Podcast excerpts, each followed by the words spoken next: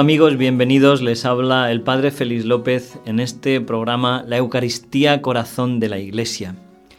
Como saben, estamos intentando ayudar a todos nuestros oyentes a conocer mejor este misterio de amor que es el corazón de la Iglesia, como indica el nombre de nuestro programa. La Iglesia vive de la Eucaristía y cada fiel cada miembro de Cristo bautizado debe encontrar su vida y su fortaleza siempre en Cristo Eucaristía.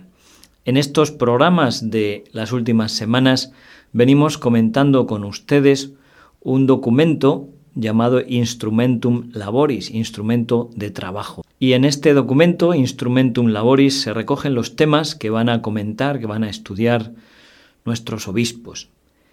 Eh, yo creo que es, como les he dicho otras veces, es un documento muy interesante que aunque no tiene un valor de, de magisterio, de enseñanza, pero sí viene a recoger cuál es el sentido, cuál es la situación actual a lo largo y ancho de toda la Iglesia católica, cuáles son las deficiencias, los problemas, las preocupaciones en torno a este misterio central de nuestra fe. Hoy vamos a, comentar con ustedes una parte de, este documento donde se habla sobre todo de la relación que existe entre la Eucaristía y la penitencia y el sacramento de la confesión. Y he elegido este punto, entre otros, habla también el documento de la relación de la Eucaristía con los otros sacramentos, con el bautismo, con la confirmación, con el matrimonio, el orden sacerdotal, la unción de enfermos, pero me parece mucho más importante y mucho más interesante y práctico señalar pues cuáles cuáles son los contenidos, cuáles son los puntos que subraya el documento.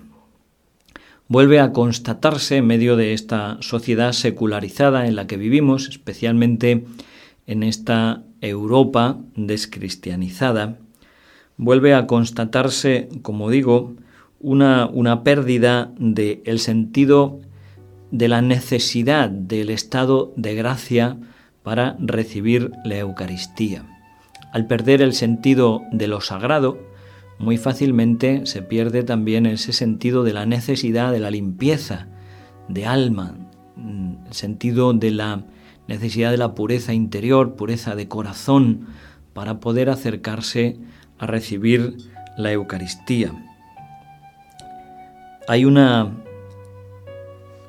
una comparación que San Pablo hace que es muy fuerte, muy fuerte, pero que está en la Escritura, es palabra de Dios inspirada, y no porque sea fuerte debemos nosotros ocultarla. Y dice así, San Pablo nos recuerda cómo el pecado es como una prostitución. Nosotros somos, dice San Pablo, miembros de Cristo, miembros de Cristo.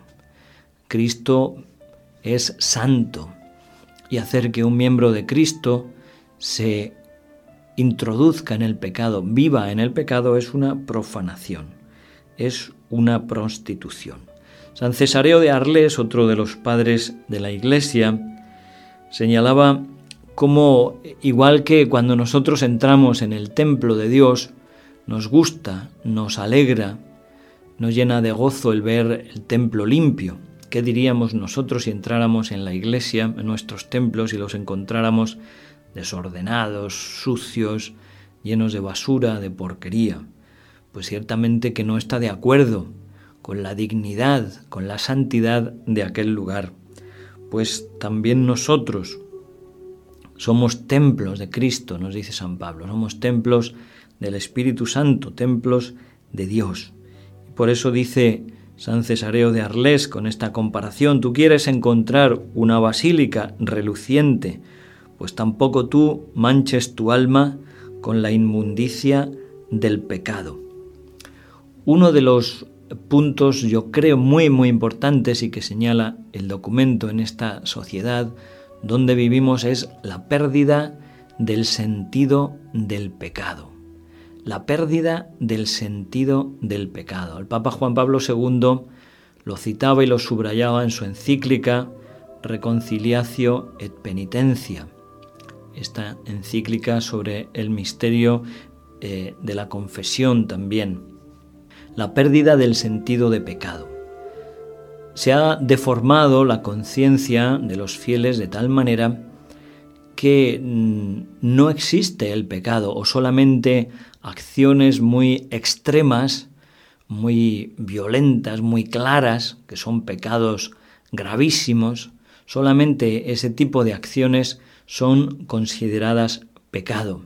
Y muchos otros pecados manifestados así por la ley de Dios, por la palabra de Dios, por los mandamientos que el Señor nos ha dado, por la escritura, son completamente ignorados, no son considerados pecados. Y esta deformación de la conciencia tiene unas consecuencias nefastas en el comportamiento y en la vida eh, religiosa, la vida espiritual de los fieles.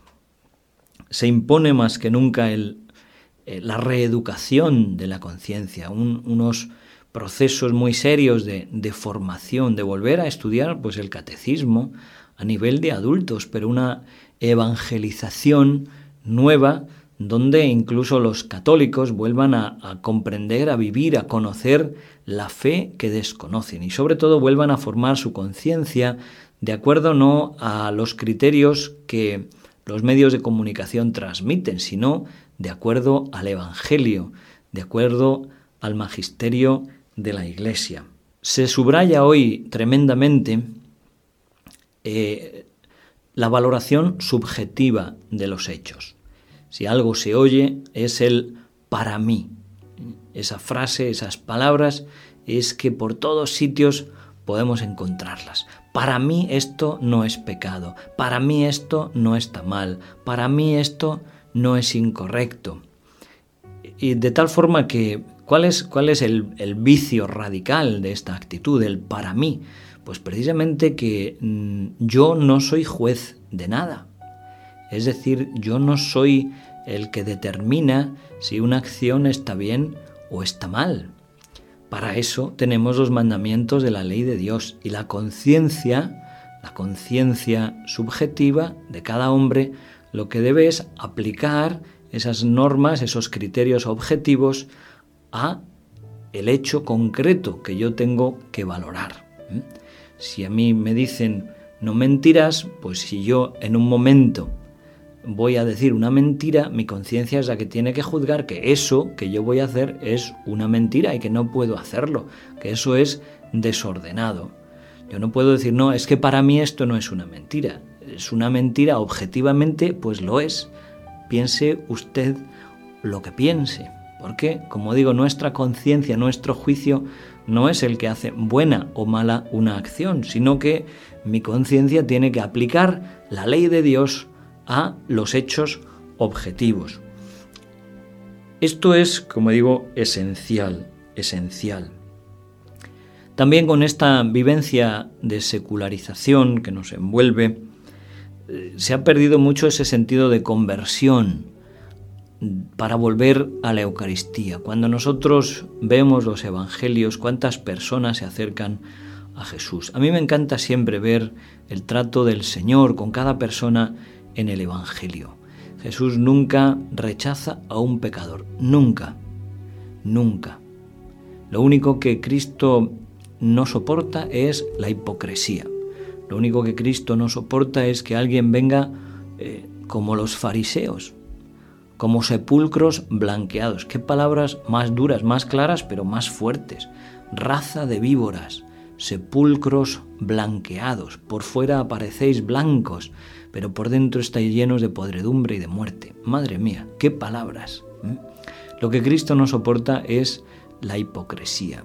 Entonces, la forma de, de acudir a Dios no es la de disimular nuestro pecado, no es la de tapar o esconder o decir, no, no, yo no, no he no he hecho nada, yo no soy, no he pecado, nunca he ofendido a Dios, nunca he hecho nada malo, ni contra Dios ni contra mis hermanos.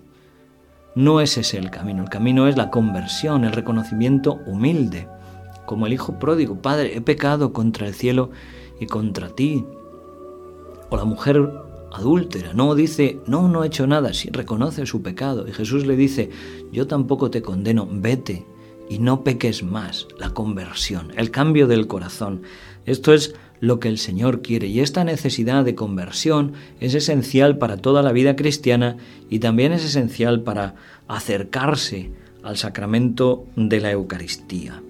Es necesario, y así nos lo dice la doctrina de la Iglesia, que hay obligación de confesar los pecados mortales. Los pecados mortales.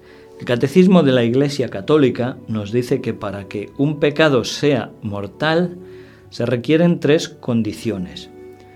Es pecado mortal lo que tiene como objeto una materia grave y que además es cometido con pleno conocimiento y deliberado consentimiento. Es decir, tres condiciones. Materia grave, conocimiento, ¿eh? y conocimiento de que esa acción es desordenada y al mismo tiempo un deliberado consentimiento. Pues bien, sigue siendo válido hoy que es necesario confesar todos los pecados mortales en número y especie cuando uno tiene conciencia de estar en pecado mortal para poder acercarse al sacramento de la Eucaristía. Muchas veces eh, se trata de, de cubrir o de encubrir esta idea o esta necesidad de la confesión entendiendo la Eucaristía simplemente como un alimento para el viaje.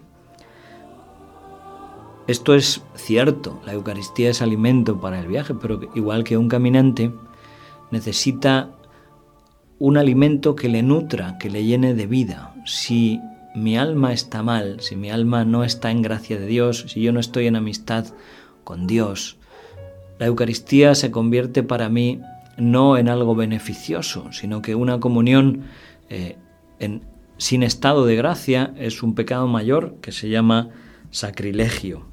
Y San Pablo viene a recordar que quien come y bebe indignamente el cuerpo de Cristo, come y bebe su propia condenación.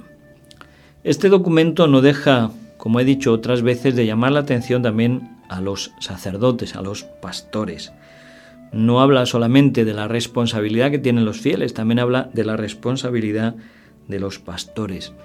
Y exige, pide que los pastores tienen que facilitar los sacerdotes con horarios oportunos el acceso al sacramento de la penitencia. Es decir, los sacerdotes tienen que pasar tiempo confesando, tienen que sentarse en el confesonario y pasar horas esperando como el padre de la parábola del hijo pródigo a que vengan a confesar los fieles. La experiencia demuestra que cuando esto se da, cuando hay sacerdotes que están disponibles para confesar, los fieles se confiesan. Es cierto que existe una gran desproporción entre el número de fieles que comulgan y los pocos que se confiesan. Todos somos pecadores, todos somos pecadores. A veces está muy extendido por ahí lo que yo llamo el síndrome de la Inmaculada. Demasiadas personas piensan que no tienen pecados. Todos somos pecadores, todos somos pecadores. Y la necesidad de la conversión es algo continuo, es algo continuo y esencial para el crecimiento en la vida cristiana y en la vida de comunión filial con Dios. Vuelve a insistir también el documento en la necesidad de, que los sacerdotes den ocasión a los fieles para confesarse. Es necesario que se ofrezca la confesión antes de la misa y también en aquellos sitios donde se pueda que haya dos o más sacerdotes, mientras uno celebra la misa, que haya otro sacerdote u otros dos oyendo confesiones. Esto, esta práctica de oír confesiones durante la misa ha sido muy criticada durante unos años, pero Papa Juan Pablo II en la carta apostólica Misericordia Dei lo volvió a permitir y a recomendar, a recomendar que se oigan confesiones también durante la misa, precisamente para facilitar a los fieles el acceso al sacramento. Le recuerda el documento a los sacerdotes como la confesión es la ocasión donde un sacerdote puede ser de una manera especialísima el signo y el instrumento de la misericordia de Dios. Es ahí precisamente donde cada sacerdote puede ser para cada fiel, cada hermano suyo, un signo vivo de la misericordia, del amor, de la ternura que Cristo tiene hacia los pecadores.